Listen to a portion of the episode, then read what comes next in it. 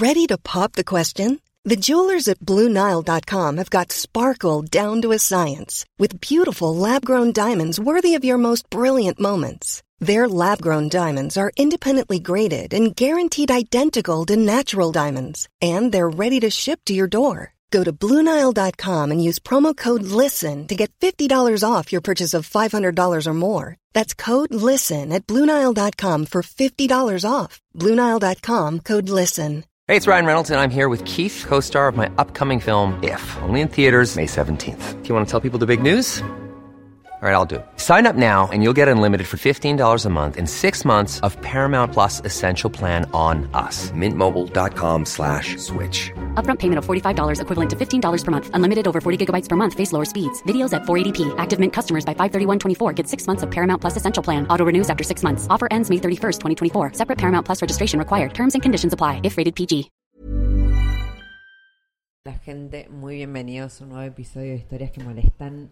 La verdad que tengo ganas de hacer esta intro súper corta, porque el episodio ya de por sí es larguísimo, pero les juro que recontra vale la pena.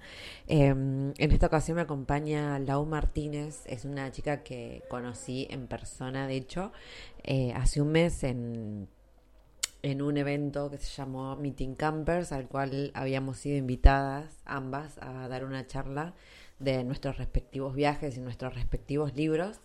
Eh, fue ahí donde yo la conocí y obviamente escuché su charla, me volví loca, eh, pero más allá de su charla, después a la tarde, eh, bueno, obviamente nos presentaron, hablamos y la verdad que fue de esas personas que, que me encanta conocer viajando, que te vuelan la cabeza y que decís, no puede ser esta persona que me está hablando de la forma en la que habla. Es esa gente que me gusta decirles que que me cambiaron la vida. Eh, y con ella fue así y encima fue súper corto. Al final, la verdad que por más que convivimos tres días, al final entre tanta gente y tantas cosas que había que hacer, no, no pudimos hablar mucho. Hablamos mucho, pero no lo que yo hubiese querido y encima no nos pudimos despedir cuando nos fuimos y, y nada, había quedado pendiente y le dije en ese momento, por favor, yo necesito que, que estés en el podcast porque necesito que la gente te escuche también hablar tenés un millón de cosas que decir y que sé que son aprendizajes de vida que, le van a servir a mucha gente. Y bueno, finalmente ayer pudimos concretar, eh, porque el agua en este momento está en Estados Unidos, entonces la diferencia horaria medio nos complicaba, pero bueno, pudimos hacer e igual quiero que sepan que el podcast termina diciendo tenemos que hacer cinco episodios más porque al final entre, entre que quisimos hablar y qué sé yo, pasó el tiempo y no, no le pregunté ni la mitad las cosas que quería. Yo quería enfocarme en su viaje de 10 años en bici, pero al final casi que fue de lo menos que hablamos. Hablamos de muchísimas cosas. Em, y mi idea siempre con la intro es contarles un poco de qué se habló, pero en este caso no quiero contarles nada porque necesito que lo escuchen porque es tan hermoso se van a dar cuenta que yo casi ni hablo porque quería dejarla hablar, no quería interrumpirla a pesar de que me, empezaron a surgir 300 millones de, preguntas a medida que ella hablaba. Eh, pero bueno, los voy a dejar para que ustedes evalúen eh, lo hermoso que es el episodio de hoy. Así que nada, me voy a callar, los dejo. Ya saben eh, que cualquier sugerencia y demás me encuentran en arroba o por mail en historias sigo aceptando sugerencias de personas y demás. Y obviamente les voy a pedir que nunca les pido porque pienso que es obvio, pero al final tal vez no. Eh, y todos los podcasts que escucho lo hacen. Así que les voy a pedir obviamente que compartan, que comenten, que etiqueten y todo eso porque me sirve un montón. Eh, yo aún al día de hoy no genero absolutamente ningún ingreso con el podcast, pero por eso justamente necesito que, que, bueno, que se visualice un poco más y si comparten y likean, obviamente me ayuda un montón. Eh, dicho eso, me voy a callar y los dejo con este episodio del bien. Bueno, gente, muy bienvenidos a un nuevo episodio de Historias que Molestan. El día de hoy estoy con, una gran amiga. Ya te voy a decir amiga, a pesar de que nos conocimos hace un mes, pero porque te juro que lo siento que es así. Eh, estoy con Lau. Lau es una viajera que conocí en un evento de viajes hace poco acá en, España, en la Meeting Camper, en Cataluña. No la conocía, no sabía de su existencia, pero al segundo que empezamos a hablar fue, yo necesito que esta mujer venga a mi podcast y que todo el mundo la conozca porque tiene una historia de vida impresionante. Lau, ¿estás ahí? Sí, aquí ando. bueno, bienvenida, bienvenida y antes que nada, muchísimas gracias por, por haber aceptado la, la invitación. Por supuesto, un placer. Además, eso, nos quedamos con ganas de hablar porque estábamos en la meeting camper las dos ocupadas atendiendo a, cosas y es, siempre bueno charlar un rato más. Sí, sí, sí, o sea, esto es básicamente una, una excusa para, para que volvamos, para habernos hecho el tiempo de volver a hablar, porque sí que encima es más, cuando te fuiste, ni siquiera, ni siquiera nos pudimos despedir. No, no, salí corriendo. Bueno, esa es otra historia también para contar. Sí. Sí, sí, tenía que, bueno, me quedé de cháchara ahí con, con, con uno que se iba para Pakistán y ahí eh, contándole sobre Pakistán, el, el, mapa, las zonas y tal.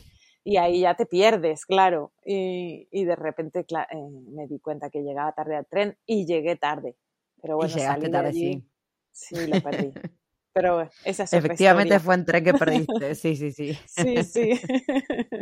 y encima en tu propio país, ¿viste? Estas cosas capaz de decir, hoy viajando me pasa, no, y te pasa en tu propio país que te colgas y perdés tus trenes. Pero bueno, Lau, para que, mm, para que el público oyente te conozca, contanos un poco.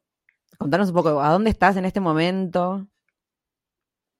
Eh, bueno, en este momento estoy en California, en el norte, en las montañas, en el bosque, muy cerquita de las secuoyas gigantes, es lo que la gente puede ¡Ah! conocer de esta zona. Sí, aquí entre árboles, osos. Ay, Dios mío. Esta mañana me despertó un oso, por ejemplo. No. Eh, sí, ahí con la, en cuanto huele algo, eh, se acerca. En esta época del verano, que todavía no han terminado de crecer lo, que él come, que son las, las frambuesas y toda esta, esta clase de frutos, pues sí que se acercan mucho a las casas. Y, Ay, Dios mío. ¿De, qué, ¿De, qué, tamaño estamos hablando? Oh, el de hoy era pequeñito, eh, pero bueno, ya es grandote. Em, uf, eh, el, mira, los osos negros, por ejemplo, de Canadá, son más chiquititos, pero esto sería como entre un oso negro y un grizzly, que son los grandotes. Es un oso medio el, el que vive aquí en California, que por cierto es el que está en la bandera de California. Vale. La bandera de California es un oso, pues ese es el que hay aquí. Así como entre un oso negro y un grizzly, o sea, un bicho ya bastante grande eh, con el que no quieres tener un problema. Claro, y, pero ¿cómo es que te despertó? O sea, vos salías de tu casa y estaba ahí. ¿Cómo no, no, eh, yo estaba durmiendo y escuché y me di cuenta que los gatos, eh, me despertó un gato saltando por encima de mi cara y me di cuenta que estaban nerviosos y dije, uy, y ya puse la oreja y escuché algo ahí como clink, clon, clink, clon y digo, vaya, el oso. Y me asomé a la ventana y estaba intentando entrar donde, el sitito donde ponemos la basura dentro. Eh, y nada, le, le pegué cuatro gritos desde la ventana y se dio cuenta que era él y entendió el mensaje y se fue. Claro. Mm. O sea, ya estás acostumbrada y sabes cómo lidiar con osos, básicamente. Bueno, aquí sí, y, sí que, sí que eh, cruzando Alaska y Canadá, porque, bueno, yo eh, viajé en bici durante 10 años de mi vida. Entonces, vale, sí, para, vamos a poner a la gente, pues yo me olvido que estamos acá grabando un podcast. Claro, yo te estoy hablando como si estuviéramos charlando. Eh, para poner a la gente en contexto, Lau estuvo 10 años viajando en bici por el mundo, básicamente, 10 años. 10 em, años, sí. Y obviamente em, hay muchísimas historias ahí. De hecho, era uno de los grandes temas por el cual yo también la invité a participar del podcast, porque bueno, dicho sea de paso, ya voy a aprovechar a decirlo, eh, en la Meeting Camper ella dio una charla sobre este viaje que amé cómo eh, la preparaste, porque la preparaste, para que la gente sepa, como dividiendo los 10 años en paisajes, ¿no? Lau habló de los desiertos, de las montañas. Sí, de, desiertos, eh, montañas, pues bosques, montañas, altitud, porque, porque lo que quería compartir es cómo se viaja en bici en sitios pues extremos y qué pasa en esos sitios que te traen, cómo el viaje en bici no es uno, sino que como vas en bici y acampas, pues dependes del medio en el que, por el que transitas y las circunstancias. Eh, y entonces, ¿qué pasa en sitios variados y cómo ese viaje se transforma y, qué aprendimos, ¿no? Entonces, eso, desiertos, montañas, pues bosques, montañas de mucha altitud, cruzando el Himalaya, eh, selvas, y yo creo que ya, que no me quedan, que no me deja de ninguno. Ahora, volviendo, retomando, en Alaska me estabas acampando y te cayó un oso. Eso me ibas a decir. Claro, eh, sí, sí, eh, bueno. en, Alaska, en, Alaska y Canadá, sobre todo Canadá, cruzamos todo el Yukon. Em, el Yukon es el estado de más al oeste, el estado que los canadienses le dieron a los nativos y por lo tanto ellos han respetado mucho pues el paso de los animales para no construir, han respetado mucho eso, los animales y por lo tanto hay muchos en ese estado y hay muchos osos. Entonces era eh, toda esa zona del mundo al recorrerla fue la primera vez que estábamos en una zona del mundo en que hay osos sal, bueno, salvajes o salvajes somos nosotros, quizá. Ellos están ahí viviendo en su, medio y, tú vas a cruzar su, su, casa. Entonces tienes que saber eh, qué hacer y qué no hacer, como, como en casa de cualquiera, ¿no? Y, y bueno, pues hubo que aprender a lidiar con ellos porque era una en ciertas zonas era una cosa a diario veíamos osos y estás acampado y, y ahí está el oso entonces tienes que aprender eh, bueno ya que hablamos de esto para decir algo así una curiosidad pues lo más importante al final es aprender se llama acampada triangular. Significa que tú eh, pones tu tienda de campaña en un lugar, que es donde vas a dormir, colocas tu comida, la comida que llevas contigo, en otro lugar, que es eh, a unos cuantos metros de la tienda de campaña, eh, y la cuelgas en, en un árbol con una cuerda, y cocinas en otro lugar. Ahí formas ese triángulo con esos, esas tres puntas, ¿no? Donde duermes, donde cocinas y donde está tu comida colgada mientras estás durmiendo. Eh, cocinas lejos de la tienda donde duermes para que nada de donde tú vas a descansar coja olor a comida, porque el oso viene, el oso no es como los leones, que tú eres su comida. Eh, que eso nos pasó en Namibia, ¿no? Ahí éramos su comida, pero el oso no, esas son las buenas noticias, que el oso es que tú tienes su comida, entonces es más fácil. Eh, se trata de eso. Sobre todo si cocinas, nosotros somos vegetarianos, pero si cocinaras eh, pescado o carne, entonces incluso la ropa con la que has cocinado también la dejas en uno de esos, en esas otras dos puntas del triángulo y no donde tú duermes. ¿Para qué? Para que luego oso no venga a la tienda de campaña por la noche. Claro, mira, bueno, ahora después vamos a hablar de cuando eras la comida del otro animal, pero eh, con el tema, porque no, cada vez se, abren más cosas, se abren más aristas todo este tema. Em, ¿Te ha pasado de, que caiga un oso a la... O sea, ¿dormiste? A ver, yo imagino que, o por lo menos yo hubiese dormido en estado alerta absolutamente mm. todos los días, sabiendo que estaba, tenía que hacer una acampada triangular para que no venga un oso a, a molestarme. O sea, yo no sé si hubiera pegado un ojo. No sé cómo fue tu caso. Eh, bueno, yo recuerdo ¿Te eso. en algún momento? Sí, eh, yo creo que el haber pasado ya, cuando pasamos por Canadá, ya habíamos pasado por África hacía tiempo. Y ah, quizá África, en África además estuvimos recorriendo África como por un poquito más de un año y medio en bici y pues eso. Y yo recuerdo esas son las primeras veces de estar con animales que, que, que te pueden matar, ¿no? Y que tú estás ahí, que ellos están sueltos. Y ahí sí que fue, recuerdo, según lo has dicho, me ha venido así directamente el recuerdo de estar en Botswana, eh, que muchísimos elefantes, muchísimos. Hay por otros países de África, pero en Botswana es una pasada la cantidad que hay.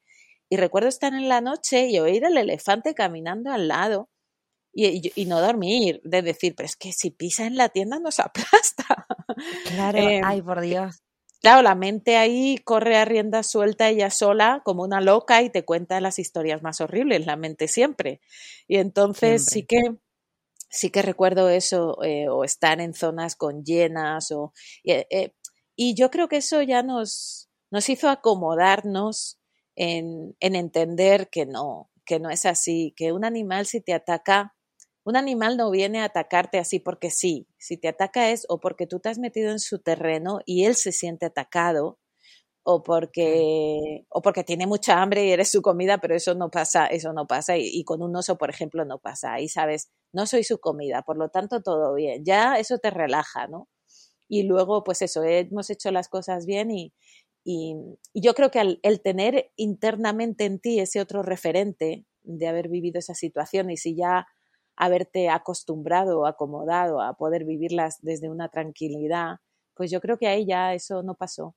Me, pasó, recuerdo solamente una noche que acampamos, acabábamos de ver un oso y era un oso viejo. Eh, y eso sí, un oso viejo, como ellos no pueden, no es, no es tan fácil para ellos conseguir su comida y tal, pues un oso viejo, sabes que puede ser que, que, que, sí que se meta en la tienda o que, o que te cause un problema. Eso sí que lo sabíamos. Claro. Eh, y vimos un oso viejo, acampamos no muy lejos, porque ya estaba acabando el día. Ese fue el único día, yo creo que no dormí. Ay, no, hay qué estrés.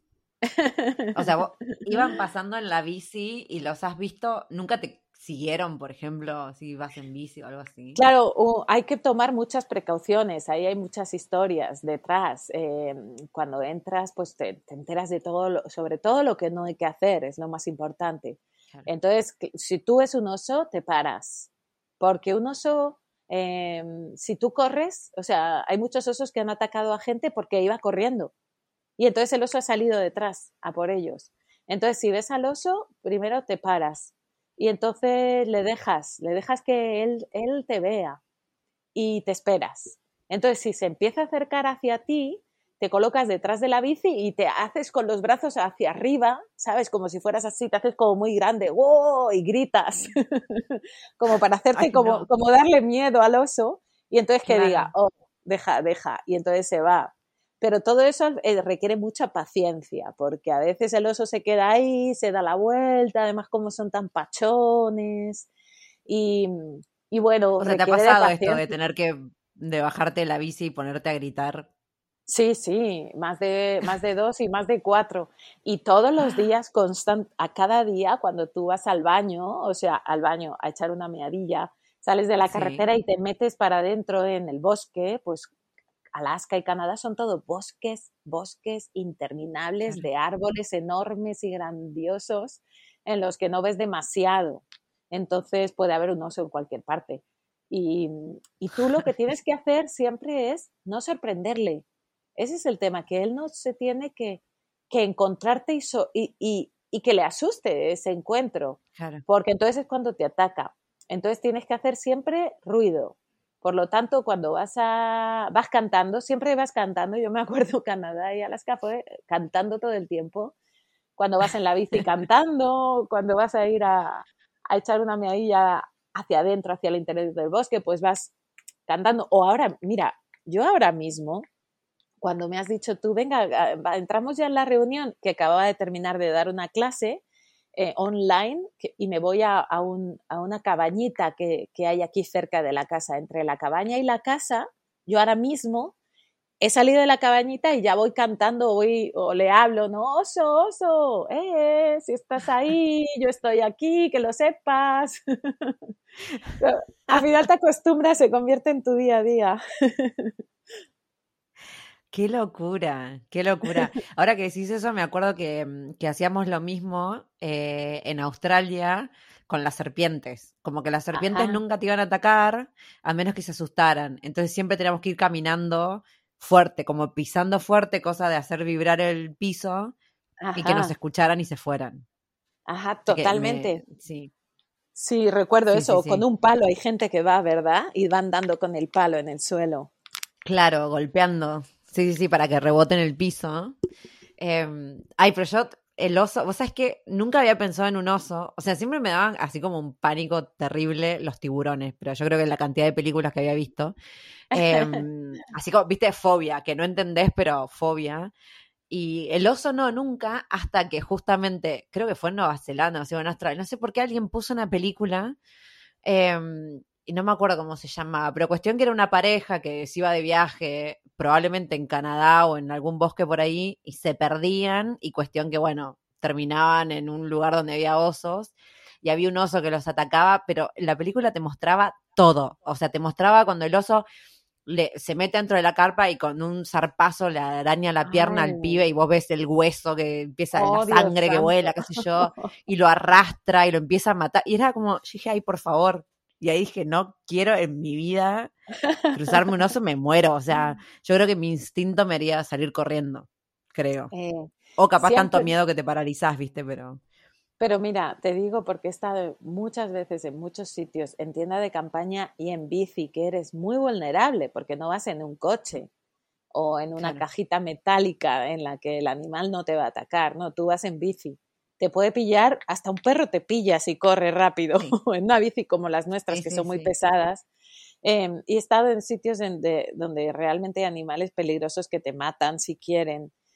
Y, y es que, si tú te fijas, siempre a la gente le encanta contar las historias más horribles eh, de, de a cuántos mató y cómo los mató. Y a, lo- y a los humanos un poco se nos queda ahí grabada la chicha, ¿no? Lo oscuro, lo, pues eso, el zarpazo del oso. Pero lo Sí, que te digo por experiencia es que ningún animal quiere problemas con nadie. Son, los animales como ven a los humanos y se largan. A no ser que se sientan sí, sí. acorralados, que tú, que ellos se sientan, un animal te ataca porque siente que te has metido en su territorio, que se siente atacado.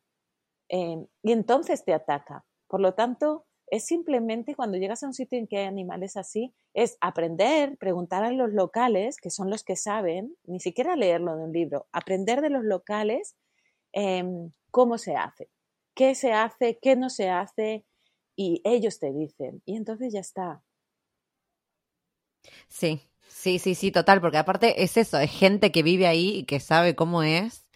Em, pero sí, las historias, aparte sobre todo las películas, ¿no? Ca- Cada cosa nos han metido la película en la cabeza que después está Sí. muy lejos de la realidad y sobre todo con los animales también, es como, es eso, nos, al fin y al cabo ellos tienen más miedo de nosotros que nosotros de ellos, o sea, Totalmente, totalmente. Eh, se trata de quitarle drama al asunto, drama mental, que al final es nuestra mente, ¿no? drama total.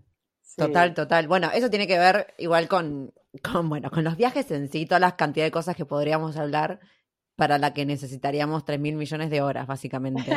Sí. Em, pero Lau, yo antes que nada te quiero preguntar, ¿por qué elegiste viajar en bici?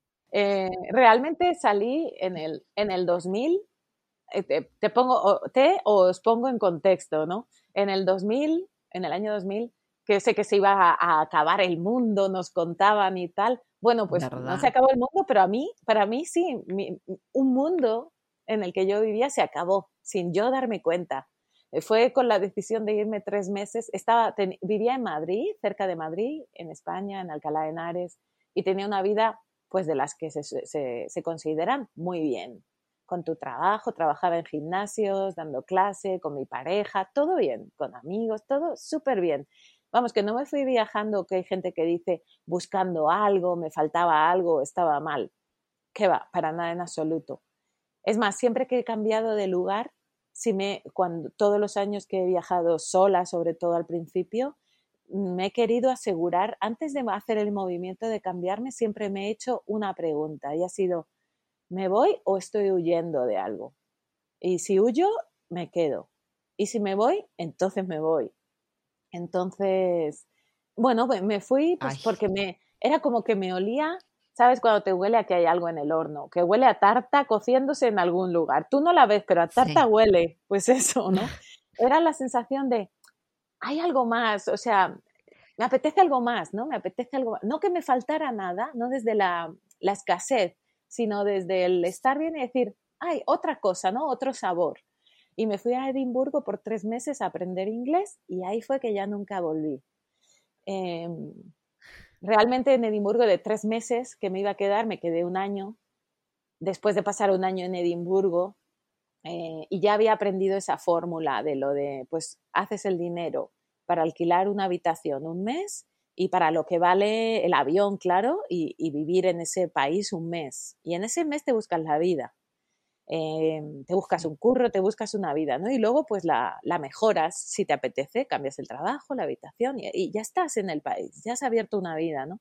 Entonces como que fue, así, dije, ostras, qué guay y qué fácil. Eh, entonces dije, después de un año en Edimburgo tenía, necesitaba sol y me fui a Canarias directamente. había conocido a, un amigo de Canarias que me dijo, eh, pues en Tenerife, en mi casa puedes estar una semanita cuando vengas, eh, mientras te buscas la vida, tienes una semana en, en mi casa. Y dije, venga, pues aprovecho.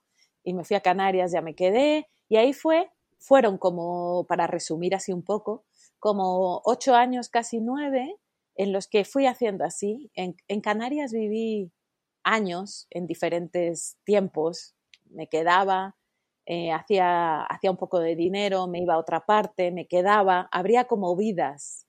Y más o menos me duraba un año hasta que decía, pues otra cosa.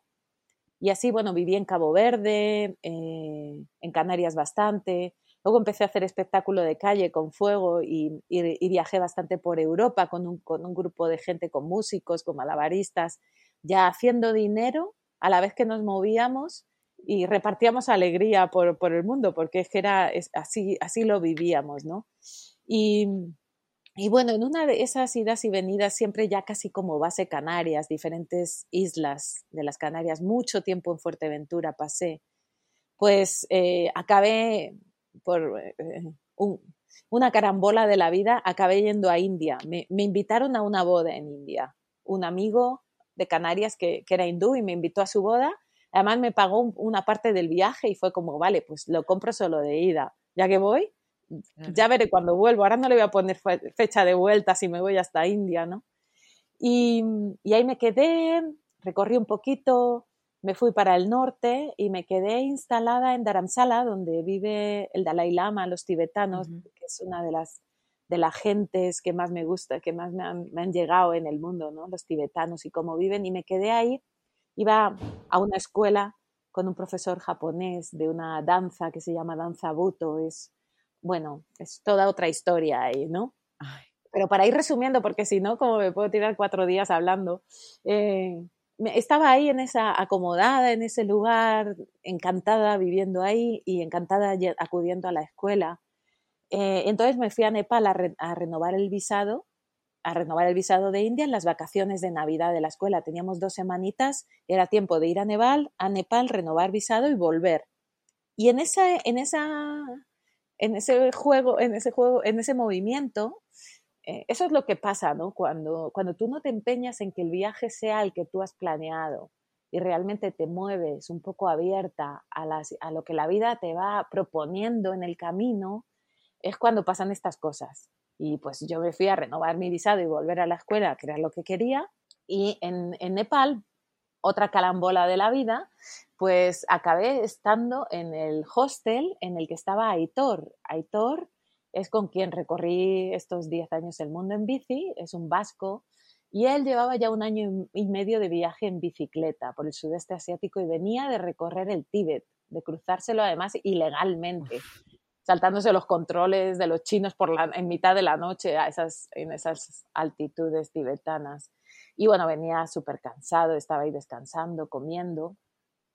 Y bueno, pues había un grupo de españoles en el mismo hostel y decidimos irnos todos a la selva a acampar, así como en plan, bueno, en grupo nos sentimos más fuertes y más valientes, ¿no? Y estuvimos 15 días acampados en, justo en el bordecito de la selva. Estoy hablando del noroeste nepalí. Eh, hay un parque ahí, eh, Bardia se llama, un parque nacional al que no van casi los turistas y que es una maravilla. Y ahí estuvimos 15 días y en esos 15 días surgió eh, la cosa de, de, acompañar a Aitor en su viaje que iba a ser desde Nepal hasta el País Vasco, que iba a ser un año. Y realmente, ya para terminar de contestar a tu pregunta, eh, la cosa surgió, como estábamos en la selva, nos íbamos a ver, los, eh, nos, nos, nos, metíamos un poco y nos subíamos a los árboles bien arriba y esperábamos allí para ver a los, a los rinocerontes que pasaban eh, por debajo de los árboles. Entonces, pero tienes que, esperar arriba o si no te atacan, eso sí que te ven y te atacan porque se asustan. Claro. Y en una de esas, eh, esperando arriba con un amigo, eh, él me decía, ya nos conocíamos de hacía años, ese amigo estaba en Nepal también y era otro de los que estábamos allí en acampada y me decía, tía, me dijo él, oye, este Hitor, qué majete, ¿no? Y qué viaje, a viajar en bici. A ninguno de los dos se nos había ocurrido nunca. Él estaba viajando en moto por Nepal. Decía, jo, qué pasada. me decía él, es que yo porque tengo esta novia ahora, y la verdad que no, pero yo si fuera tú, me iba con Aitor. Y fue como cuando te, te llega un mensaje y te, al, al, WhatsApp y te suena la campanita como ¡ting! ¡Wow! ¡Qué buena idea! Y así fue, que al final se, bueno, toda otra historia. Eh, ahí y al final Aitor dijo que sí, eh, venga, vamos a intentarlo, ¿no? No nos necesitábamos, los dos estábamos acomodados en viajar en solitario y arrancamos. Y bueno, por, por otra historia muy larga, ese viaje, en vez de un año, pues se acabó convirtiendo, seguimos y seguimos, eh, y se acabó, fuimos cambiando planes, aceptando las, eso, las invitaciones de la vida, em, y al final se convirtió en 10 años recorriendo el mundo juntos. En bici. Ay, es que no te, no te quería interrumpir porque ya, bueno, te lo dije en persona, me encanta cómo te expresas, o sea, es maravilloso escucharte y no quería interrumpirte, pero obviamente me iban surgiendo un millón de preguntas en el medio. Em, me encanta como, igual como dije, esto no es una pregunta, pero para decirlo porque lo quería decir, pero me encanta cuando dijiste em, que ibas abriendo vidas, ¿no? Que cada movimiento es como abrir una vida nueva. Total. Em, me encanta que, porque me siento muy identificada. Para mí, cada, cada etapa es una vida distinta. O sea, yo, mido mi, vida en vidas, en muchas sí, vidas. Sí, ¿verdad? Total y absolutamente. Me encanta. Eh, igual, yo, obviamente, muy interesante el tema de los 10 años viajando en bici, pero ahora necesito igual sacarme la duda de qué es esta danza japonesa que fuiste a aprender a India. Que ni siquiera fuiste a aprender a India, o sea, en realidad fuiste a un casamiento y terminaste aprendiendo una danza con un japonés. Necesito saber eso.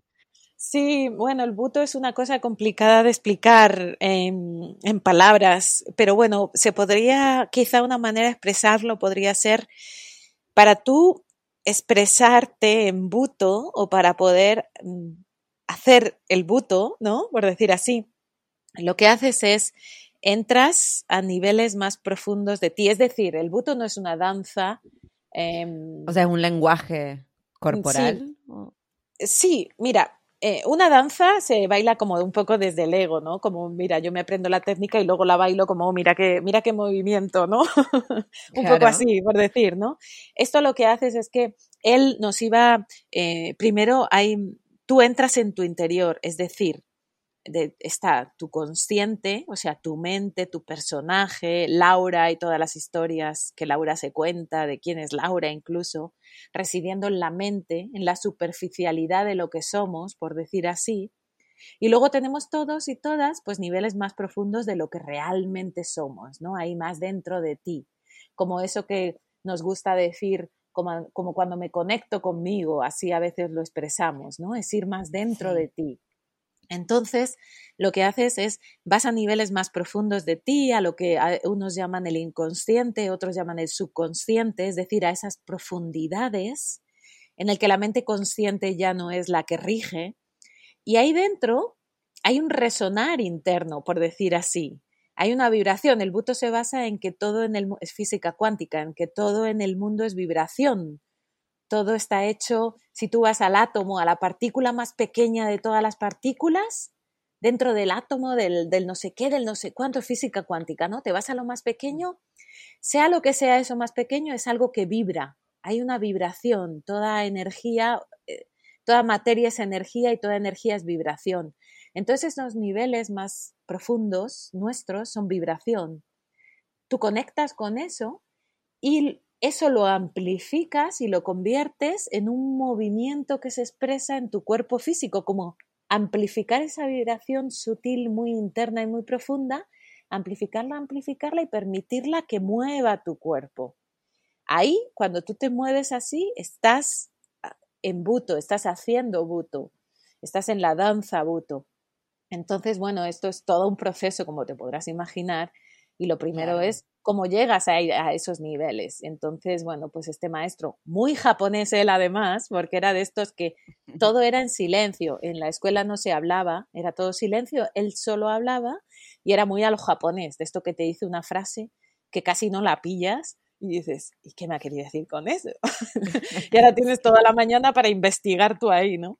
Pero sí que realmente era un maestro maravilloso. De esto es que cuando te vas de la escuela, yo me fui y cuando me fui al yo con el tiempo decía, Dios santo, todo lo que aprendí allí y no me estaba dando cuenta de todo lo que estaba aprendiendo al tiempo que lo aprendía. Ha sido con el paso del tiempo que, que todo eso se fue integrando. Fue una maravilla de experiencia, de viaje interno realmente, de conectarte con, con otras partes de ti. Ay, me imagino. Qué fuerte. ¿Conocías de, de, esto antes de ir a India o fue también algo así casualidad? Eh, bueno, realmente justo antes de ir a India eh, pasó que andaba haciendo espectáculo por la calle, ¿no? Con el fuego, siempre ha sido el fuego y los malabares y los tambores. Eso también otra cosa que te quería preguntar. Lo que amaba, sí. Y bueno, pues una, una, una italiana, una directora de cine y de teatro italiana, pasaba por allí. Ella estaba desestresándose de su vida en Italia, se vino a Fuerteventura a desestresarse y, sucedió que ella vio el espectáculo, un amigo y yo ahí en la calle, pues haciendo espectáculo y dijo, y después eh, me llamó, ¿no? Y dijo, yo estoy formando un espectáculo para presentar en Alemania y te quiero en el espectáculo si a ti te apetece. Y yo, y yo te formo con, mi, con lo que yo te puedo como pulir. Dice, tú eres como un diamante y yo te puedo pulir. Eh, si te apetece, vamos. Y nos cogió a tres, que además éramos amigos y nos conocíamos de allí, de la isla, nos conocemos todos. Y entonces ella fue la que me dijo, eh, yo quería, yo me iba para África, yo estaba juntando dinero, estaba trabajando, mira, en esos entonces de bruja en la casa del terror. Y estaba trabajando en los fines de semana para juntar dinero para irme a, Senegal a bailar danzas africanas, que me encantan. Y ella me dijo, tú dice, tú crees que estás buscando danzas africanas, pero yo te digo que lo que te vendría bien es buto. Así que investiga. Y así me lo dejó. Y bueno, yo pasado el tiempo, hicimos ese espectáculo justo antes de ir a India, eh, y ya bueno, pasó lo de India, y fue que me enteré al llegar a Dharamsala que había una escuela de buto, y dije, ostras, pues esto es lo que me dijo la italiana, y así fue que dije, venga, pues confiaba en ella absolutamente. Era una tía con mucho saber y mucho conocimiento, y dije, voy a probar, y ya no me, no me quise ir, claro. Claro. Ay, Lau, es que, bueno, dijiste lo de mm, eh, abriendo vidas, pero que en, tu caso es literal. Es sí, sí. Es muy fuerte, es muy no es mentira. no, no, y si te creo. Y doy fe, doy fe porque te conocí en persona y sos una persona que evidentemente, o sea, para mí sos un, no sé, como un alma así ancestral que, o sea, en el tiempo que estamos, en el tiempo que coincidimos acá en este momento, por en este plano, ya sé que viviste por lo menos 45 vidas en este plano las viviste, pero me imagino que tu alma debe venir, pero de 500 millones de vidas más, o sea, tenés una forma de expresarte que, que no, que me, que me, encanta. Estoy como con la piel de gallina todo el tiempo y cada vez una cosa que necesito escuchar más, por favor. No, me encanta, me encanta. ¿Pudiste ir a, Mom deserves the best, and there's no better place to shop for Mother's Day than Whole Foods Market. They're your destination for unbeatable savings, from premium gifts to show-stopping flowers and irresistible desserts. Start by saving 33% with Prime on all body care and candles. Then get a 15-stem bunch of tulips for just $9.99 each with Prime. Round out Mom's menu with festive rosé, irresistible berry chantilly cake, and more special treats. Come celebrate Mother's Day at Whole Foods Market. Hey, it's Ryan Reynolds, and I'm here with Keith, co star of my upcoming film, If, only in theaters, May 17th. Do you want to tell people the big news? All right, I'll do it. Sign up now and you'll get unlimited for $15 a month in six months of Paramount Plus Essential Plan on us. Mintmobile.com slash switch. Upfront payment of $45 equivalent to $15 per month. Unlimited over 40 gigabytes per month. Face lower speeds. Videos at 480p. Active Mint customers by 531.24 get six months of Paramount Plus Essential Plan. Auto renews after six months. Offer ends May 31st, 2024. Separate Paramount Plus registration required. Terms and conditions apply if rated PG. Hi, I'm Daniel, founder of Pretty Litter. Did you know cats tend to hide symptoms of sickness and pain? I learned this the hard way after losing my cat, Gingy. So I created Pretty Litter, a health monitoring litter that helps detect early signs of illness by changing colors, saving you money and potentially your cat's life. Pretty Litter is veterinarian developed, and it's the easiest way to keep tabs on your fur baby's health right at home. Go to prettylitter.com and use code ACAST for 20% off your first order and a free cat toy. Terms and conditions apply. See site for details. Spring is my favorite time to start a new workout routine. With the weather warming up, it feels easier to get into the rhythm of things. Whether you have 20 minutes or an hour for a Pilates class or outdoor guided walk, Peloton has everything you need to help you get going. Get a head start on summer with Peloton at onepeloton.com. Igual fuiste a África a bailar también. ¿O eso te quedó? Pues eso quedó me quedó. pendiente? Ya hice danzas africanas en otras partes del mundo, nunca en África. eh, pero eso me quedó, me quedó. Eh, Quedó sí, pendiente. Sí, sí. Ah, yo tengo una cosa con quiero ir a Jamaica a bailar dancehall. Es como, es una cosa. He bailado dancehall en cada vez que me quedo quieta. De hecho, eh, tengo que ir la semana que viene a un gimnasio acá en, en Barcelona porque tienen dancehall. Eh, pero cada, cada país que voy que me quedo quieta, voy a dancehall y digo, tengo que ir a Jamaica a ver si en algún momento se me da. Porque es Claro como, que viste, sí. que aprendes esa, sí, sí, sí, de dónde es esa danza y decir, "Ah, tengo que ir a bailar a ese país. Pero bueno, veremos qué pasa, qué sucede. Em, pero volviendo, volviendo a ti, y volviendo al viaje en bici igual, em, ¿cómo sentiste un cambio así? Porque, o sea, independientemente de, de que aparte venías viajando sola y que ni tampoco te habías planteado capaz viajar en pareja, no sé si te lo habías planteado o no, pero No. simplemente sucedió, Sucedió, sí. sucedió. ¿Qué, ¿Cuál fue el cambio más importante que sentiste en vos? O sea, ¿qué, qué fue lo que tuviste que cambiar para adaptarte a viajar en bici y en pareja? O sea, en pareja con otra persona, digamos. Mm, sí, buena pregunta. Em, eh, con otra persona eh, fue más el no poder, de, eh, a lo mejor pensar, voy para allá, ¿no? En una dirección. Dar cinco pasos en esa dirección y de repente hacer así, ra, girar hacia otra sin por qué seguir caminando en otra dirección, aunque acabo de decir que voy para allá, y- pero sin, porque algo desde mis entrañas de repente me, me dice que gire, yo giro y como vas sola no le tienes que dar explicaciones a nadie, ¿no? Puedo decir, "Ay, pues voy a coger el autobús mañana y de camino al autobús eh, pasa algo y a mí las entrañas, porque son las que, como las que guían mi vida, no es mi cabeza. A la cabeza le hago el menor caso posible. Eh, si algo me dice desde ahí, no, mira, esa persona o pasa algo, ¿no? Y, esa, y acepto esa invitación de la vida, eso que acaba de suceder, y ya dejo de ir al autobús.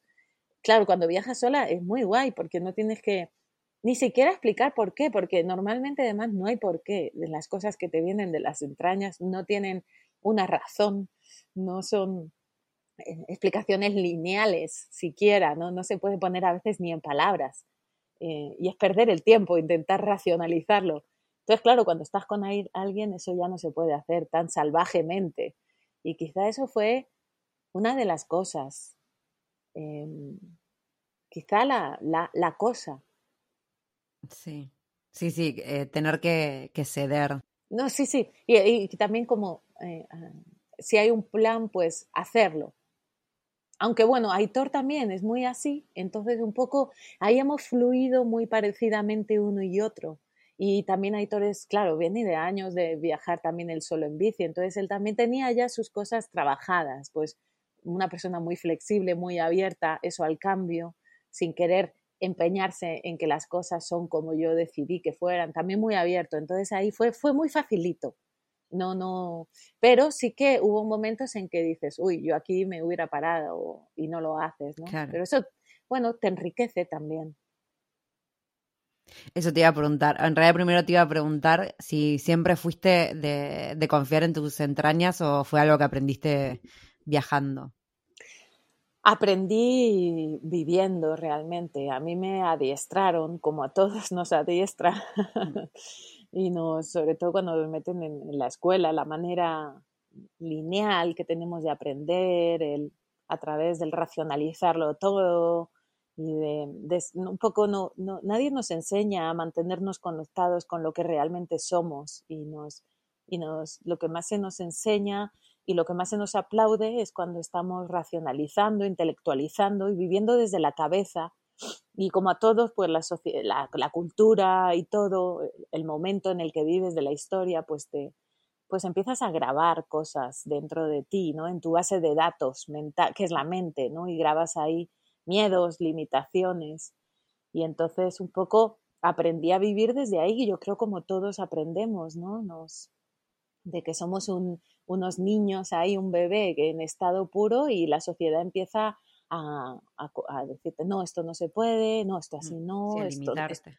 a limitarte. Entonces, hay un, hay un trabajo que hacer de desaprender, sobre todo, o, mirar un poco por qué yo hago esto, para, para, decidir desde ti, desde lo que tú realmente eres, qué decides tú hacer, ¿no? Con, con ese límite que se te ha puesto, si lo sigues respetando o no, pero desde ti un poco. Y eso es un, eso es un, algo que se hace, que no, que no sucede por sí solo, por lo menos en el mundo en que yo no he conocido a nadie que eso le sucediera por sí solo sin, sin arremangarse a hacerlo. Y entonces ya es una decisión, ¿no? Pues vivo desde aquí. La cabeza me sigue diciendo, pero muchas veces casi como que te medio sonríes así, dices, ¿en serio? ¿Esto es lo que me dices? ¡Ostras! Ay, sí, no, la cabeza es lo peor, es lo peor. Sí, sí, sí. Ahora te, iba a preguntar si, bueno, si sus entrañas estaban conectadas y más o menos iban para el mismo lado, pero me, acaba de venir un recuerdo de, mm, de cuando diste la charla en, en, la Meeting Camper, para poner en contexto a la gente otra vez, es, eh, ella dio la charla de cómo estuvo 10 años viajando y fue contando todo, cómo había pasado por los diferentes paisajes, cómo lo había hecho. Obviamente nombraste mucho a Aitor porque lo hiciste con él, Em, y bueno, cuando terminaba la charla se daban espacios eh, a preguntas, ¿no? De la gente, del público. No sé si no fue hasta la primera pregunta que te hicieron y mm. capaz, no sé si vos lo notaste o yo por lo menos a mí, pero porque estoy muy con este tema en la cabeza, em, la primera pregunta que te hacen es un chico en el público que te pregunta, bueno, pero hubieras hecho todo esto sola. Ajá. Tipo, ¿te hubieras animado a hacerlo sola? Y es como, o sea, acabas de hablar de 10 años viajando. Veamos tus fotos, tipo, en el medio de, no sé, del bosque, toda embarrada, hasta arrastrando tu bicicleta sola. Contaste un montón de cosas que hiciste, por las que transitaste, por las que pasaste. Y es como, de verdad tenés que hacer esa. O sea, ¿por qué cree, o sea, por qué pasó por la cabeza esa persona que solo hiciste todo eso porque tenías un hombre al lado? Em, me acuerdo que, que, lo pensé en ese momento de decir, pero en serio, o sea, en serio estás haciendo esta pregunta. Lo bueno es que vos dijiste, claro, yo venía de años viajando sola, o sea, yo después me unía a él, no nos necesitábamos y demás, pero como, como que hubo ahí una, una invalidación de lo que habías hecho porque tenías a un hombre al lado. Em, y mi pregunta es si durante ese viaje igual lo sentiste así, en algún momento que sufriste el hecho de ser mujer en los ojos del otro, que minimizaran lo que estabas haciendo por tener un hombre al lado? realmente ah, no lo sé, nunca lo he sentido o nunca nadie me ha me lo ha expresado realmente. Quizás si lo han pensado, es posible, es muy posible. Em, o quizás si quizá a lo mejor me lo han, me lo han podido mm, medio decir y yo ni siquiera he conectado con lo que me estaban diciendo, quizá claro. he, mirado, muchas veces cuando alguien te pregunta algo, a mí me gusta mirar detrás de la pregunta qué es lo que hay, qué es lo que esta persona realmente, desde dónde me está preguntando eso, ¿no? ¿Qué es lo que realmente está queriendo decir?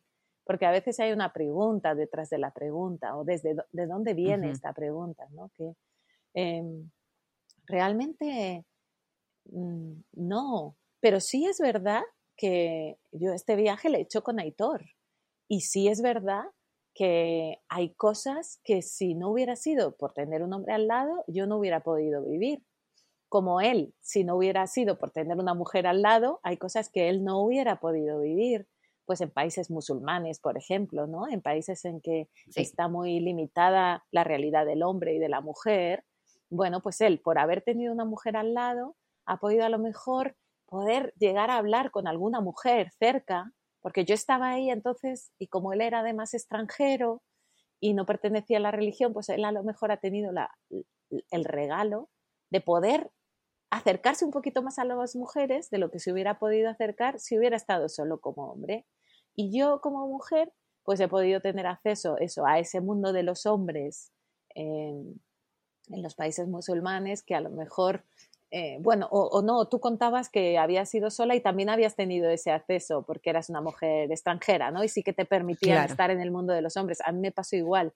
Em, pero sí que yo creo que, que, el ir juntos o separados, por ir juntos eh, o por ir separados, pues hay cosas que, que, vas a poder vivir y otras que no, eh, por, por lo uno y por lo otro. Pero yo creo que en plan físico y en plan, como es ir en bici, en la bici vas sola, el viaje en bici, aunque vayas en pareja, o aunque vayas en trío, o aunque vayas en grupo, es un viaje en solitario, porque a la bici la, das tú de pedales, no la da el otro. Em, claro. Y es un viaje que aunque vayas dos, normalmente todo el tiempo vas separado. Eh, Aitor y yo siempre íbamos a lo mejor hasta un kilómetro de distancia entre uno y otro, de vez en cuando afloja el que va adelante para, para vernos, ¿no? Mirarte, aunque sea desde lejos, ver que todo va bien, o paras hasta que el otro llega, hablas un rato, te haces un cafelito y luego sigues.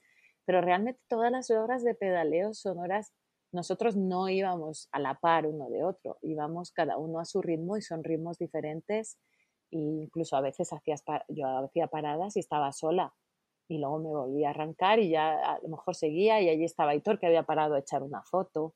Entonces es un viaje muy en solitario. Quizá a lo mejor por eso no, nunca nadie me había, no, me había comentado nada así. Es que está buenísimo, igual porque una, o sea, como todo en la vida hay cosas que una, que puedes hacer si tenés otra persona al lado, ¿no? Y demás, eh, porque es lo lógico. El tema es cuando, cuando esa pregunta viene desde invalidar el hecho de que te hayas animado a no hacerlo. Como que eso, o sea, como que no, está normalizado el hecho de decir, sí, como tenía alguien al lado, bueno, obviamente cuatro manos son más fuertes que dos y ya, entonces por eso pudimos hacer, pero no de invalidar eh, la decisión de una mujer de estar viajando como si, ah, pero te animaste solamente porque te... No.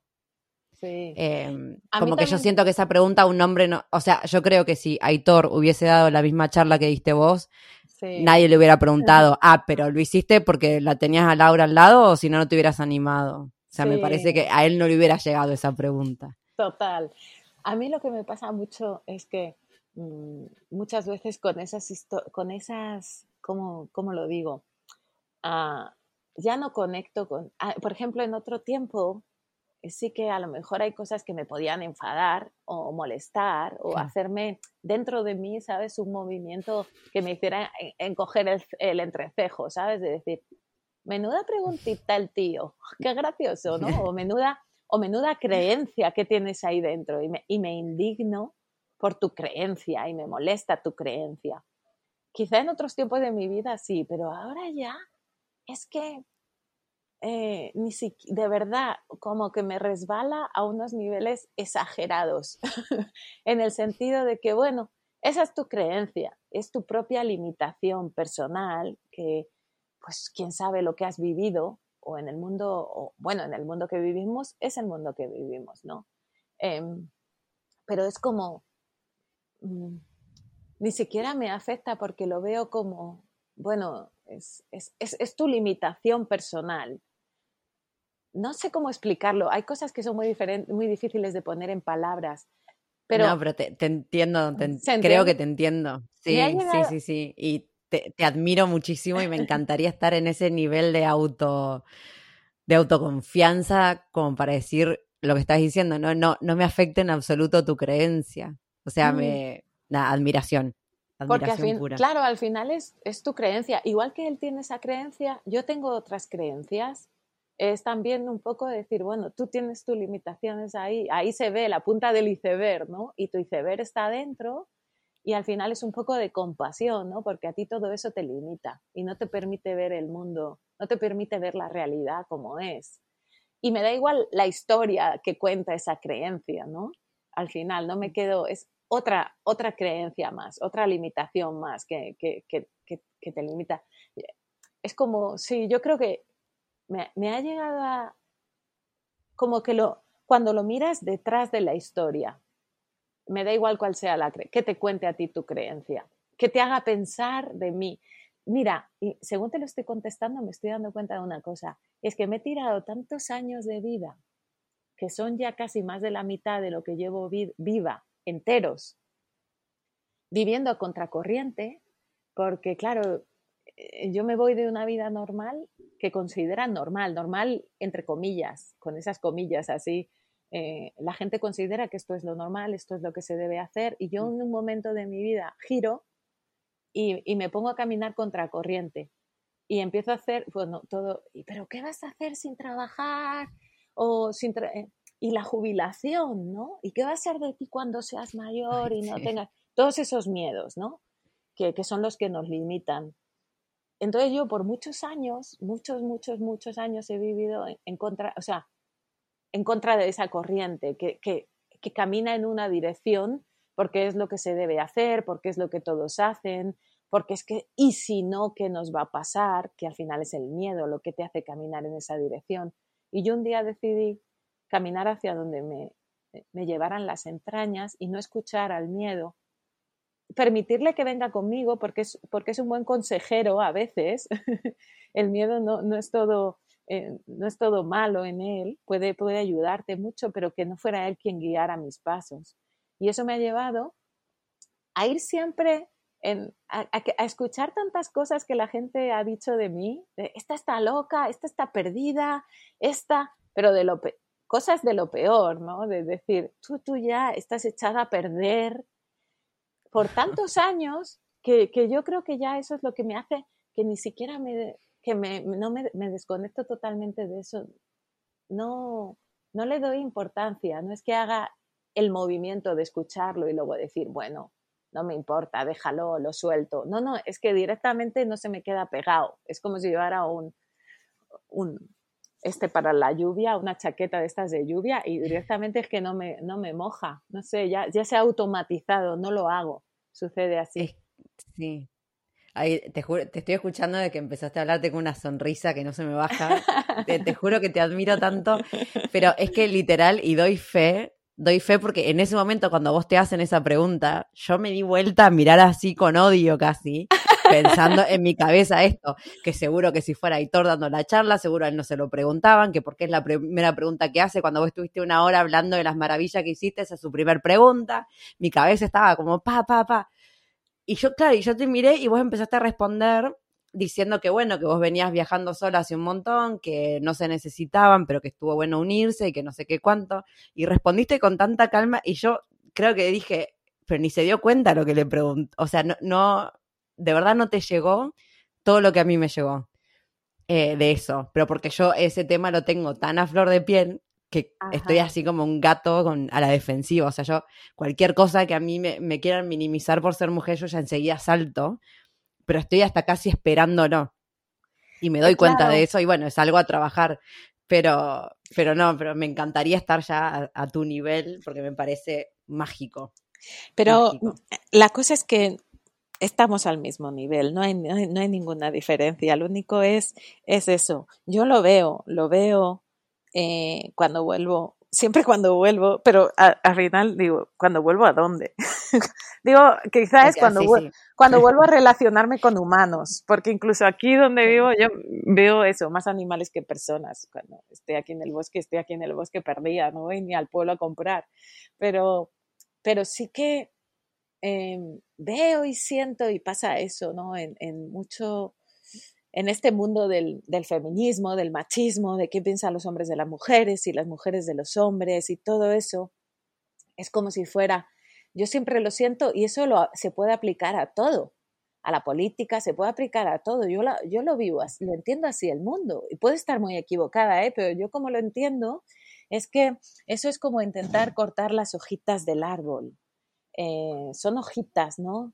Eh, pero eh, esos son como los efectos de otra cosa que es más profunda y que si realmente se quiere cambiar eso y te pones a cortar las hojitas del árbol cuando lo que quieres es tumbar el árbol, te puedes tirar toda una vida y además van a seguir creciendo. Hay que ir a la causa, ¿no? Y, entonces eso de, claro, si a mí al final es como, em, si me identifico con eso, pues me va a enfadar. Eh, pero realmente, ¿cómo, explicarlo? ¿No? Es como, eh, a mí qué más me da, ¿no? En, es, en realidad, a ver, si, si tú estás, si tú te conectas contigo misma, ahí en ti, y tú vives desde ahí, em, dando lo mejor de ti que puedes en cada momento de, tu ser y lidiando con todas tus basuras y tus miserias eh, y transformándolas todo lo que puedes, porque es la única manera, es lo único que podemos cambiar en este mundo, no el mundo. Yo no puedo cambiar lo que los hombres piensan de las mujeres. Yo puedo cambiar lo que yo pienso de los hombres y lo que yo pienso de las mujeres y lo que yo pienso de mí como mujer. Y los límites que inconscientemente se me han impuesto y tengo grabados en mi propia cabeza límites que yo tengo, mi, propio machismo interno, que a lo mejor mi cultura me ha grabado, quién sabe, pues es fácil que tenga, déjame que lo mire. Eso es lo que yo puedo cambiar, no puedo cambiar como tú me ves a mí, porque es tu mirada de mí, yo no puedo tocar siquiera ahí, es imposible, por más que quiera. Estaría muy bien, pero no se puede. Yo lo que puedo cambiar es eso a mí misma entonces, cuando yo vivo desde ahí, me da igual, eh, me da igual y no es desde la paso de todo, que va, no tiene nada que ver con eso. Desde ese, desde ese punto del que yo hablo, te importa todo un montón, no te puede importar todo más que, lo que te importa cuando te colocas ahí. Realmente eh, son, esos, eh, son esas cosas que son difíciles de poner en palabras, pero es eso, es el decir, es el ver a todo con un poco más de compasión, ver al otro al que yo no le gusto y entender que, bueno, detrás de ese personaje o de esa persona que tengo ahí delante hay toda una historia y que a él se le ha, se le ha inculcado esa manera de pensar por un montón de razones sociales, culturales, religiosas. Esa persona tiene una historia detrás, como yo la tengo, ¿no? Este es otro yo. Igual que a mí eh, me tengo que, trabajar el, el, que a lo mejor cuando vine aquí a América, ¿no? El que yo era, yo he crecido en el antiamericanismo, por decir así, ¿no? claro. América, la, la, cumbre del capitalismo y los americanos son lo peor. Yo he crecido en las manifestaciones con mis padres manifestándome en la calle, ¿no? Y de repente estoy aquí en América y siento mi, mi cabeza a menudo, es que estos americanos y ves tus propias limitaciones y tus propias creencias que nos limitan, ¿no? Pues claro, y es un poco, no sé, empezar a dejar de mirar afuera y que me indigne el mundo de fuera y que me indigne lo que tú piensas de mí, dejar de perder el tiempo en eso eh, y empezar a mirar dentro de mí em, en, vez de, en vez de estar apuntando afuera, ¿no? Eh, o si tú si tú piensas que yo soy una mujer y por ser una mujer yo no soy capaz de hacer cosas, ¿qué más me da a mí? Es tu problema ese, en el sentido de que a mí lo que tú creas no me limita, porque tú creas que yo no puedo, eso no afecta a que yo pueda o no, yo puedo si yo quiero, y yo lo sé. No, no, me, no me afecta en absoluto lo que tú pienses de mí. Entonces, ¿dónde está el problema cuando uno se coloca ahí? ¿no? Yo recuerdo, mira, en, eh, para, terminar de esto, porque se pueda, no, no, sé, siempre cuando se explica algo, yo muchas veces me pasa que dices, y no he terminado de explicarlo bien, porque hay muchas cosas que es difícil poner en palabras, cuando se trata sobre todo de cambiar la mirada con la que miras el mundo.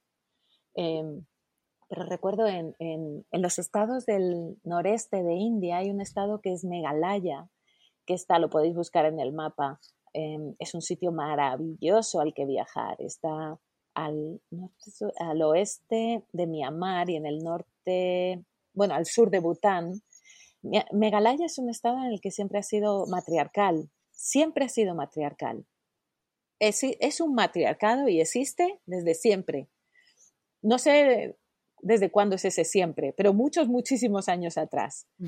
Em, y nosotros lo recorrimos, además no por la vía rápida y recta, porque nunca hemos querido eh, ni dar la vuelta al mundo, ni, ni, tener una meta que alcanzar. Entonces siempre nos hemos perdido por, por caminos y, por, hemos hecho quizá muchas veces la, la, ruta más larga para cruzar un país. ¿no? Entonces nos metimos por las montañas, cruzamos, porque nos queríamos empapar de ese país y verlo todo. Si esto es un matriarcado, ostras, aquí nos quedamos hasta que se nos acabe la visa.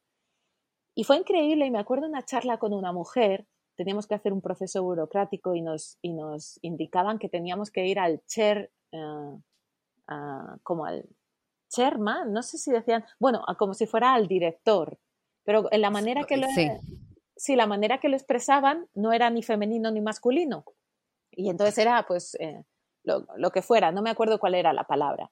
Y entonces, bueno, a esta habitación, a esta, lo que es la burocracia, hasta que ya llegamos al despacho y nos abre la jefa, jefaza, pues por supuesto una mujer, ¿no? Todas las jefas son mujeres allí, o como cuando entras en un hotel no le piden el pasaporte a Hitor, me lo piden a mí. O si vienen a llamar porque a, la, a la habitación del hotel o del hostel porque hay un problema, llaman, me llaman a mí, a la mujer, ¿no? Porque yo soy la que lo tiene que resolver y luego tú ya le cuentas a tu marido, ¿no? Es un poco todo. Wow te hace más darte cuenta de cuántos detalles hay en el mundo que ni siquiera nos damos cuenta en los que es el hombre, ¿no? Eh, por ejemplo, yo eso del hotel nunca lo había pensado, pero al hacerlo allí era como, mam, el, pasaporte, o mam, siempre era mam, como, como se... Y, y, bueno, ahí estaba esta señora, la, la jefaza, y, y, lo primero, por supuesto, las diferencias, ¿no? Si está a, a, cargo una mujer que un hombre, pues hay diferencias. Y lo primero es, ay, sentaros, vendréis cansados, ¿queréis un té? Primero sentaros, tomaros un té y luego, y pastitas, y luego si eso hablamos de, lo que habéis venido, ¿no? Después la burocracia, primero el acomodaros y el asegurarme que estáis bien, primero como vuestras emociones, ¿no? Un poco. Y el, saber que estáis bien, era muy, muy maternal. Era muy bonito. Y bueno, tuvimos una charla muy larga con ella. Al final hicimos el proceso burocrático y nos quedamos hablando de otras cosas. Y ella decía, fue bonito el cuando ella dijo, es que, ¿sabes? Porque no sé qué le preguntamos nosotros de los hombres. Hay hombres aquí que también tienen puestos, eh, que tienen puestos de poder, ¿no?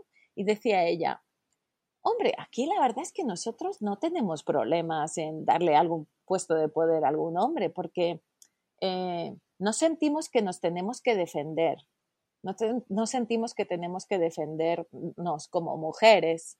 Entonces, eh, realmente, bueno, si un hombre quiere un puesto de poder, ¿por qué no? También lo puede tener.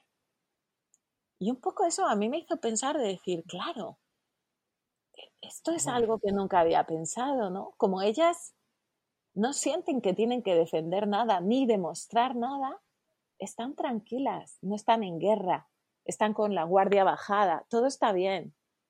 No tengo que demostrar nada a nadie ni defenderme. Y eso las hacía estar como abiertas a todo, no sé, ahí detrás de eso a mí me hizo pensar mucho tiempo en muchas cosas, ¿no? Y, y un poco es lo mismo, ¿no? ¿no? Yo no tengo que demostrar nada a nadie o... Claro. Sí. Pero es fuerte porque igual eh, si pasan, al revés pasa que no se nos da o se nos cuestiona todo, cuando digamos la figura de poder, por lo menos en, en, Occidente, o voy a hablar de mi cultura, eh, en los mm. puestos de, de, mm, en las grandes empresas no se les daba el puesto a la mujer, o sea, jamás. Y de hecho hay una, mm, un poco ridiculizar a la mujer que, o decir, ay, bueno, si llegó a semejante puesto es porque seguro se acostó con alguien o seguro como que... Y entonces a mí con esto que me decís me hace pensar que los hombres sí se tienen que defender de nosotras, que por algo no nos dan los puestos, o sea, algún miedo deben tener, no sé.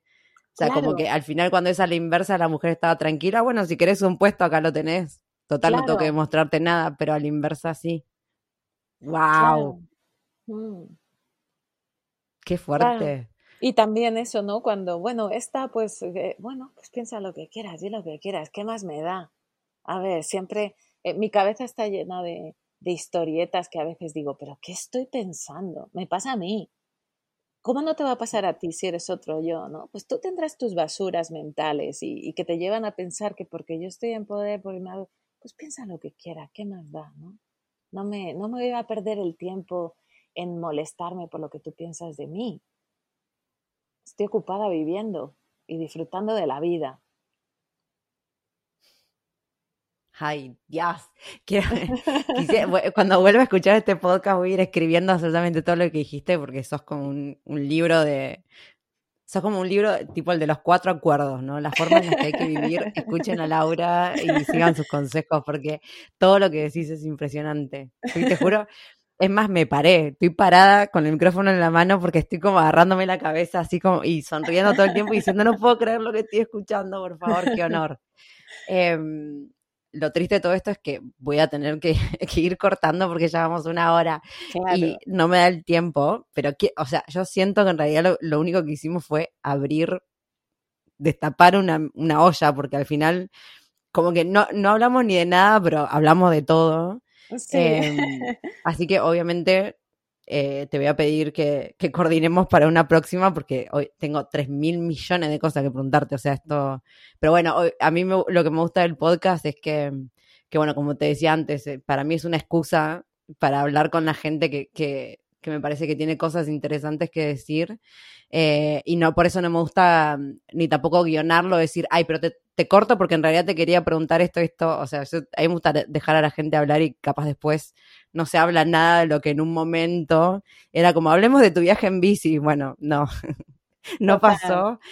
Eh, pero me pareció que dijiste maravillosidades. O sea, estoy todavía así procesando un montón de las frases que dijiste que me parecieron de verdad espectaculares.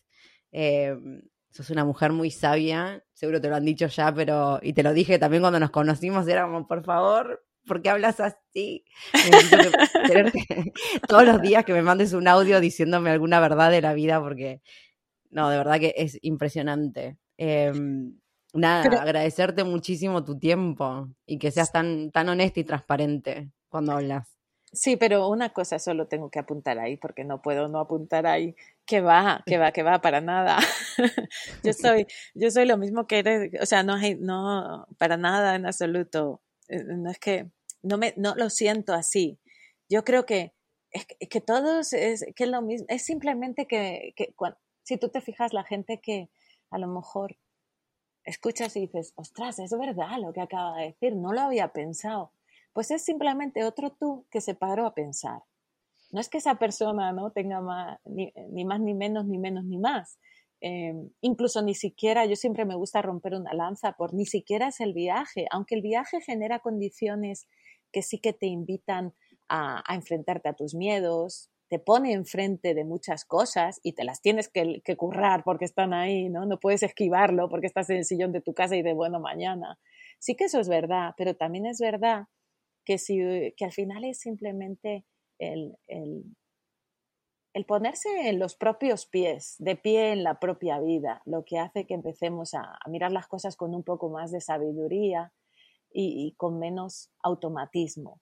Es, es, la propia decisión, no hace falta que viajes, puedes estar en tu casa, ir todos los días a tu propia oficina, encontrar la misma gente, pero ahí la vida es la vida sucediendo, es la vida la que es realmente la, la, somos, somos todos lo mismo, viviendo vidas diferentes, con historias diferentes, pero al final somos tan lo mismo que es una pasada. Entonces es, ¿qué haces tú con las cosas que te pasan? ¿Las vives, las enfrentas en el sentido de las miras de frente y lidias con ellas o las esquivas todo el tiempo y vives en tu cohita lleno de miedo? Al final es eso lo que yo creo nos diferencia, lo que nos trae un poco más de sabiduría en el sentido de un poco más de saber cómo, cómo lidiar con la vida para vivir de una manera más, más a gusto, más tranquila, ¿no? Sí, sí, sí, o sea, para algunos son, en mi caso sí fueron, fueron los viajes, pero sé que otra gente es la familia, otra gente es el trabajo, otra gente, mm. eh, como que la, la, iluminación te puede llegar de, de cualquier forma.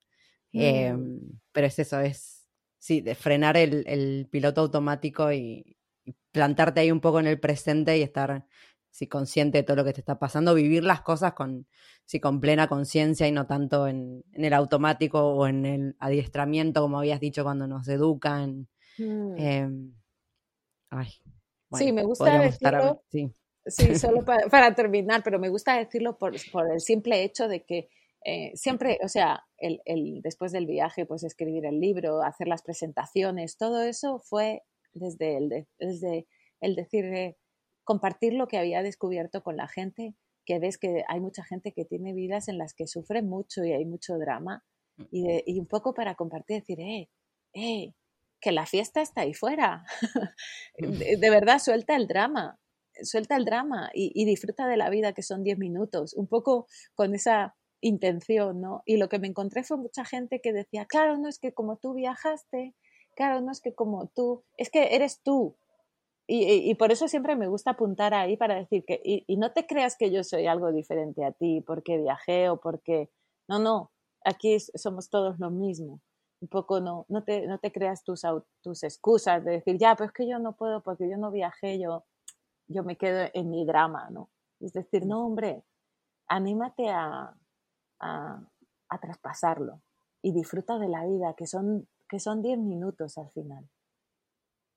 Sí, pero tenés que tenés una forma de comunicar que no tiene todo el mundo. O sea, a eso me estaba refiriendo. Hay gente que ah, te puede decir la misma idea, pero depende cómo te la dicen, te llega más o te llega menos. Y hay gente que tiene una forma de expresarse muy hermosa y es tu caso. O sea, obviamente, eh, bueno, gracias al podcast tuve la oportunidad de hablar con un montón de gente así también súper sabia y, y, cada una a su forma y distintas personalidades y demás, pero hay gente que te habla eh, bueno, y gente que, tampoco tuve la oportunidad de, traer al podcast, pero sí me he encontrado gente que habla como para mí estar leyendo un libro, ¿entendés? Como mm. así como muy literario y te arma frases y a mí me parece maravilloso porque a mí me gusta eso, digamos, a mí me parece algo valedero porque es como, no sé, una así como más como en poesía, gente que te habla como relatando una poesía y que sea espontáneo, improvisado, a mí me genera mucha admiración porque yo a mí no me sale hablar así yo sé que tengo otras características y todo, pero me gusta mucho cuando encuentro a alguien que, dice la forma,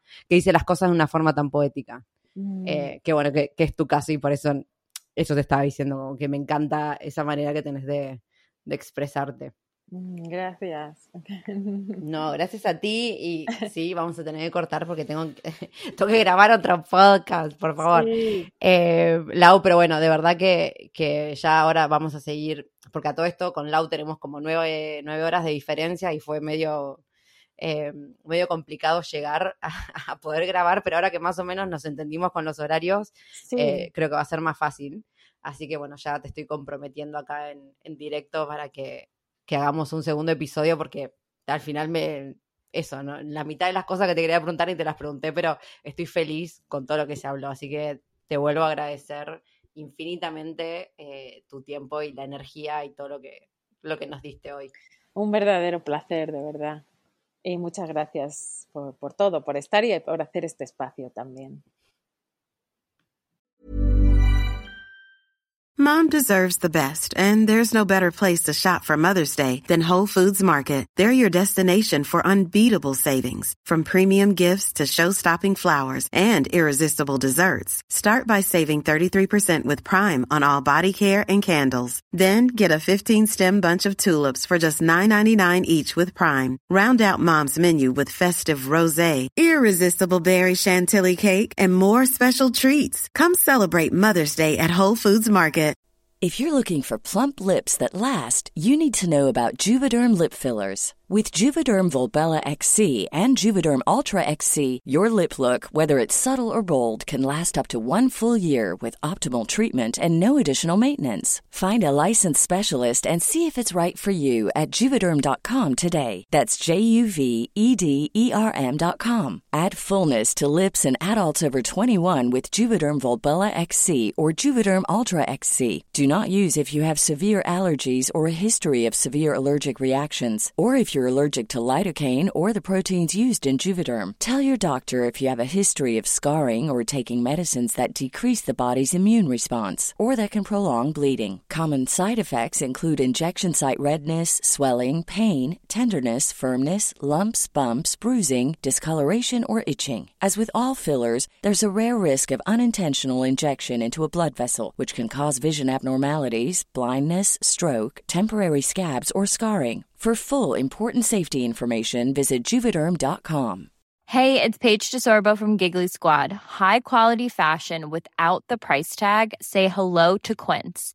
I'm snagging high-end essentials like cozy cashmere sweaters, sleek leather jackets, fine jewelry, and so much more. With Quince being 50 to 80% less than similar brands and they partner with factories that prioritize safe ethical and responsible manufacturing i love that luxury quality within reach. Go to quince.com slash style to get free shipping and 365 day returns on your next order.